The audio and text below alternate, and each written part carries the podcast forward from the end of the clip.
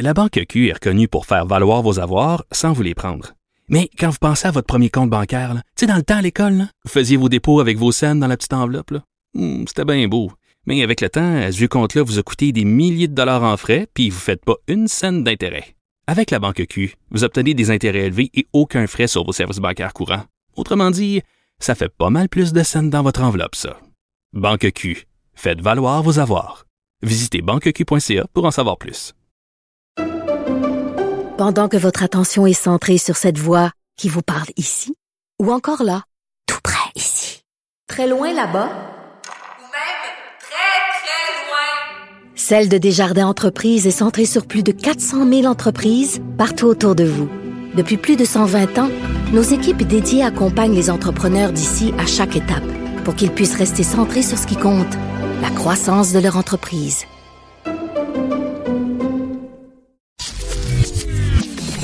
Caroline Saint-Hilaire. Pas d'enveloppe brune, pas de lobbying. Juste la vraie bonne radio, dans les règles de l'art. Cube Radio. Alors, on va en parler avec euh, deux personnes qui ont vécu justement l'aliénation parentale, chacune à leur façon. Amy Gem, 19 ans. Bonjour, Amy. Bonjour. Merci d'être là, Amy. On va aller retrouver aussi euh, Sonia Mascolo, mère de deux euh, garçons, devenus papa maintenant. Bonjour, Sonia. Bonjour. Ben, merci à vous deux d'être là. Euh, je sais que c'est pas toujours évident de, parler d'aliénation parentale et euh, surtout euh, d'en parler publiquement. C'est, tout à fait courageux de votre part et je pense qu'il faut qu'on en parle. Je vais commencer avec vous, Sonia. racontez-nous brièvement votre histoire. Comment vous vous avez vécu l'aliénation parentale? L'aliénation parentale est arrivée dans ma vie sans avertissement, de façon très brusque, du jour au lendemain. Euh, mon mari m'a appris que, dans le fond, il m'avait. Ça a été très brutal, je vous dirais, que finalement, il m'avait jamais aimé, qu'il m'avait pris en pitié. Puis, euh, c'était ça. Euh, j'ai pas voulu le croire au début. j'ai eu ma période de déni, ma période de colère. Et puis, non, c'était pourtant bel et bien ma réalité. Il fallait que je m'adapte rapidement. Il y a, Mais là... à ce moment-là, il y a une autre femme qui est rentrée dans sa vie. OK. Euh, fait avait recréé une nouvelle cellule familiale, si on veut, avec les enfants. Puis moi, ben, il fallait que je reconstruise euh, tout à partir de zéro. Et puis à ce moment-là, ben, j'opérais une petite garderie en milieu familial. Alors je suis partie de très très loin. Mes enfants représentaient tout ce que j'avais. C'était très difficile euh, de concevoir que ma famille s'était effondrée. Mais Sonia, expliquez-moi, euh, parce que bon, c'est une chose euh, euh, que deux conjoints se séparent, c'est une chose de dire, ben, je, je, je t'aime plus comme conjointe, mais comment comment ça s'est vécu l'aliénation? Comment comment dans le fond votre ex-conjoint a-t-il pris en otage vos deux garçons face à vous? Ça s'est fait de façon très insidieuse. dès le départ, vu que la séparation a été très brusque et inattendue, euh, moi, j'ai vraiment vécu une période de choc. Donc, on n'était pas à la même étape au même moment du tout. Euh, puis très rapidement, les enfants m'arrivaient avec euh, Ah, papa nous a présenté sa nouvelle amie, elle est super gentille, tu vas voir, tu vas l'aimer toi aussi. Puis dans le fond, moi, j'avais le mandat de me retrouver un travail, puis de quitter la maison, puis d'avoir un appartement. Et puis le les enfants devenaient de plus en plus turbulents. Les problèmes de comportement ont sorti très rapidement. Euh, très difficile à gérer pour une maman blessée qui doit se reconstruire. Et puis, ça a toujours évolué. À chaque fois que j'essayais d'aller euh, chercher de l'aide, je sentais très bien qu'on ne me comprenait pas. Je devenais rapidement très émotive aussi, euh, ce qui joue pas du tout à l'avantage des parents ciblés comme moi qui sont complètement désemparés. Et puis le langage des, enfants devient de plus en plus violent.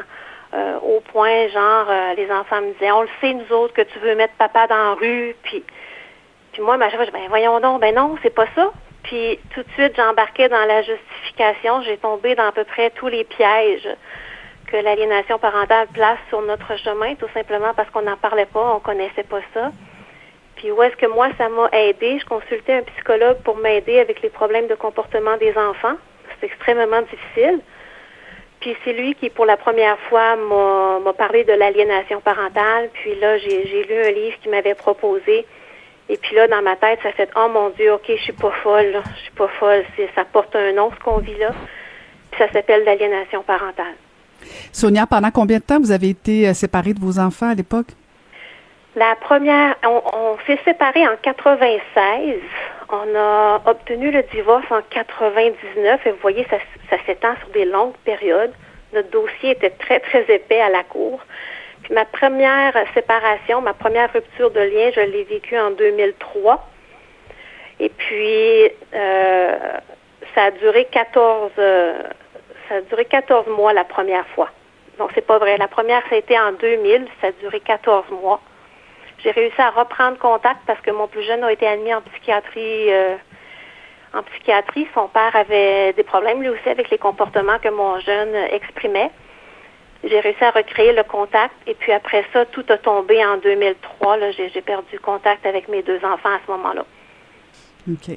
Et, vous faites référence justement aux, aux impacts, aux, aux conséquences que, peuvent avoir l'aliénation parentale sur les enfants. Amy, euh, vous, vous êtes rendu à 19 ans, une jeune femme, mais, mais vous aussi, vous l'avez vécu comme enfant, euh, l'aliénation parentale. Euh, oui, dans le fond, euh, moi, ça a commencé très jeune. Euh, mon père a, a, toujours eu des propos d'immigrants pour ma mère. Il a toujours euh, aimé me faire savoir que c'était une mauvaise mère, alors que c'était pas du tout vrai. Euh, il aimait aussi beaucoup euh, se victimiser. Et euh, c'est vraiment à l'âge d'environ 10 ans que, que ça s'est vraiment aggravé et qu'il a commencé à essayer de m'éloigner de ma mère, d'essayer de me, me, faire couper les ponts avec elle.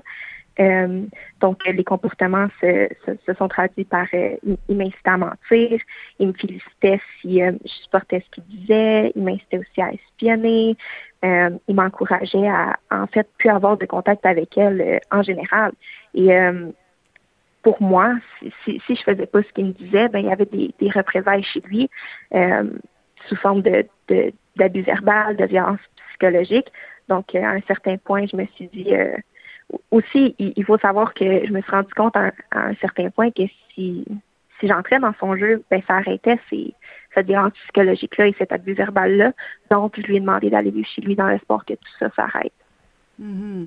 il, y a, il y a comme un sentiment de, j'essaie d'imaginer, euh, Amy, de dire justement si je réponds favorablement aux demandes de mon père, ben j'achète la paix puis je, je, je me fais plus achaler. Mais en même temps, dans, dans le cœur d'une enfant, euh, on doit se douter qu'il y a quelque chose qui cloche, le sentiment de, de dire ben j'abandonne aussi ma mère en même temps. Euh, Qu'est-ce qui se passe à ce moment-là euh, dans, dans, dans, votre, dans votre tête de, de petite fille à l'époque? Mais en fait, c'est assez complexe tout ça, mais je pense mm -hmm. que le, le, sentiment général que j'avais à cette époque-là, c'était que euh, mon père, il mettait dans une position où je devais le protéger et où je devais aussi m'occuper de moi-même. Et euh, j'avais l'impression vraiment euh, que mon père, c'était une victime. il m'a aussi beaucoup dit des propos dans, ce sens-là. Et je connaissais ma mère. Je savais que ma mère, elle allait m'aimer quoi qu'il arrive. je savais qu'elle allait me pardonner. Puis je savais qu'au fond, elle, elle, allait survivre si j'étais pas là. Par contre, mon père, il, me laissait sous l'impression euh, qu'il allait pas survivre si j'étais pas entièrement là pour lui, si j'étais pas euh, à 100% avec lui, si je lui si lui donnais pas tout dans le fond. Et euh, j'avais aussi besoin de l'amour de mon père et à ce moment-là, j'avais l'impression que pour le mériter, l'amour de mon père, c'est ce que je devais faire. Amy, ça a dû être euh, épouvantable de vivre ça, ce sentiment-là. On vous a demandé de devenir une adulte, on vous a demandé euh, presque de vous occuper de votre papa alors que vous deviez vivre votre enfance. Euh, ça a été quoi les conséquences euh, sur euh, sur votre vie, sur vos comportements? Parce que bon, on parle de, de souvent les conséquences au niveau psychologique, même physique, chez des enfants qui vivent l'aliénation. Chez vous, ça ça s'est répercuté comment? En premier lieu, je pense que j'ai dû devenir indépendante très rapidement. J'ai dû devenir autonome. Dans un certain sens, j'ai jamais été capable de, de, vivre mon enfance pleinement parce que j'ai l'impression que j'ai dû devenir une adulte beaucoup trop tôt. Et même aujourd'hui, à 19 ans, euh, j'ai beaucoup de difficultés dans ce sens-là dans ma vie sociale. J'ai l'impression que si j'ai pas de responsabilité, je suis vraiment j'échoue dans le fond. Euh, sinon, outre ça, j'ai d'autres difficultés sociales, notamment à garder des amitiés. Euh, j'ai de la difficulté à montrer mes émotions en public. On, on, me dit souvent que je suis froide. on m'a même dit que je, semblais ne pas avoir d'émotions du tout. Euh, j'ai de la difficulté à gérer mes émotions quand, je les laisse paraître. Euh, sinon, j'ai été diagnostiquée avec un trouble de la personnalité limite. J'ai des troubles anxieux, euh, donc obsessionnels compulsifs. J'ai des troubles psychosomatiques. J'ai fait plusieurs dépressions dans, ma vie jusqu'à jusqu'à date. Je fais aussi énormément d'anxiété, de l'insomnie, j'ai eu des troubles alimentaires. Euh, je vais en passer, je passer quelques-uns là. Mm-hmm. De toute évidence, ça n'a pas été un parcours facile, Amy. Sonia, vous entendez euh, Amy parler. Euh, vous avez vécu l'aliénation parentale. Vous disiez tantôt, bon, fin des années 90, années 2000. 20 ans plus tard, de toute évidence, il y a ça continue là. Je veux dire, on en parle encore, on le vit encore l'aliénation parentale. Euh, de toute évidence, Amy a pas eu non plus les ressources pour l'aider. Euh, en tout cas, ben pas au départ là. Par la suite, oui, je, je comprends. Euh, ça vous fait quoi d'entendre que, que 20 ans après ce que vous avez vécu, on n'a pas plus avancé au Québec? Je trouve ça extrêmement triste, extrêmement triste. Puis c'est pour ça aujourd'hui que c'est important pour moi de prendre la parole à ce sujet-là, pour que les gens essaient un peu comme moi d'arrêter d'avoir peur, parce qu'on est vraiment dans, de la peur intense pendant très longtemps. Euh, puis il faut en parler sans jugement, parce qu'il faut chercher à comprendre qu'est-ce qui se passe en arrière de ça, puis pas juger les gens qui, qui le vivent et qui le traversent c'est sûr qu'on fait peur puis qu'on dérange quand on raconte notre réalité parce que personne ne veut vivre ça, c'est clair. Mais c'est une réalité qui, coûte très, très cher à tout le monde. Nous, en, tant qu'êtres humains, ça nous change. Euh, ça change notre parcours, puis ça change le parcours de nos enfants, c'est pas rien. Euh, ça change aussi notre, notre, lignée généalogique. Euh, tu sais, moi, aujourd'hui, je suis, je suis grand-maman, puis je la connais pas, ma petite fille. Puis je sais pas si ça va me connaître ou pas. Parce qu'il y a, c'est ça, il y a un de, un de, vos deux, un de vos deux garçons avec lequel vous n'avez pas repris contact, c'est ça? C'est ça, oui. oui. Il y en a un que oui, le plus jeune, mais pas le plus vieux. Ou c'est le contraire? Effectivement. Le, plus, le plus vieux avait 12 ans quand il m'a appelé pour me dire que maintenant il avait atteint l'âge qui, avec lequel il pouvait décider, puis qu'il avait décidé qu'il avait plus besoin d'une mère dans sa vie. Puis aujourd'hui, il est rendu à 30 ans. Euh, ce temps-là, il n'y a personne qui va nous le redonner. Là. Mm-hmm. Puis, oh, c'est ça. Aujourd'hui, de voir que c'est encore comme ça, que ça dérange encore autant, ben moi, j'ai réussi à penser mes blessures. Dieu merci, j'ai été capable de passer au travers euh, grâce à l'écriture. Puis quand j'ai rencontré les, j'ai réussi à croiser le cap puis les gens qu'il y a là-bas, puis j'ai réalisé que c'était encore exactement la même souffrance. J'ai dit, écoutez, je veux m'impliquer. Là, il faut, faut vraiment qu'on fasse quelque chose. On peut pas laisser ça perdurer comme ça. C'est trop triste. Mm-hmm. Amy, rendue à 19 ans, est-ce que vous avez repris contact? Euh, quelles sont vos relations avec euh, vos deux parents aujourd'hui? Euh, avec ma mère, je suis très satisfaite de ma relation. Ça a été dur à, à, regagner la confiance entre nous deux, surtout ma confiance envers elle. c'est sûr que ça l'avait été altéré. J'ai des souvenirs qui ont été modifiés ou effacés. Donc, en fait, je suis encore en train de, de démêler souvent le vrai du faux en ce qui la concerne, 4-5 ans plus tard. Je lui, ai toujours pas dit je t'aime depuis euh, depuis que j'ai 10 ans, je crois. Euh, j'ai beaucoup de difficultés aussi avec euh, les, contacts physiques, donc je pense que je peux compter sur les doigts d'une main le nombre de fois où je, lui ai fait un câlin, par exemple. mais sinon, je peux parler vraiment avec elle de, pas mal tout ce qui concerne mon histoire et ma vie. sinon, avec mon père, j'ai eu une belle relation pendant un certain temps. par contre, je ne pourrais pas dire que c'est le cas aujourd'hui. Qu'est-ce que je peux vous souhaiter, Amy, euh, rendu aujourd'hui en 2021 où, euh, bon, vous réussissez à parler de votre histoire et euh, c'est tout à votre honneur. Qu'est-ce que je peux vous souhaiter? Qu'est-ce qu'on peut vous souhaiter?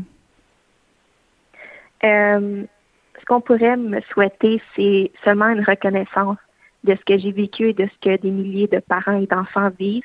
une reconnaissance que c'est pas normal de banaliser une rupture de lien, comme si c'était normal, dans le fond, que dans un conflit, on élimine l'autre interlocuteur. Euh, c'est ça.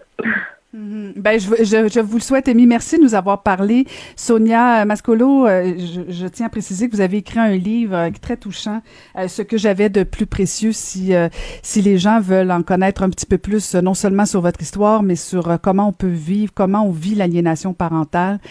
J'invite les gens à lire votre livre. Je, je vous souhaite, Sonia, de de vivre des moments de sérénité éventuellement avec vos deux garçons, vos petits-enfants. Merci beaucoup. C'était Amy Gem et Sonia Mascolo.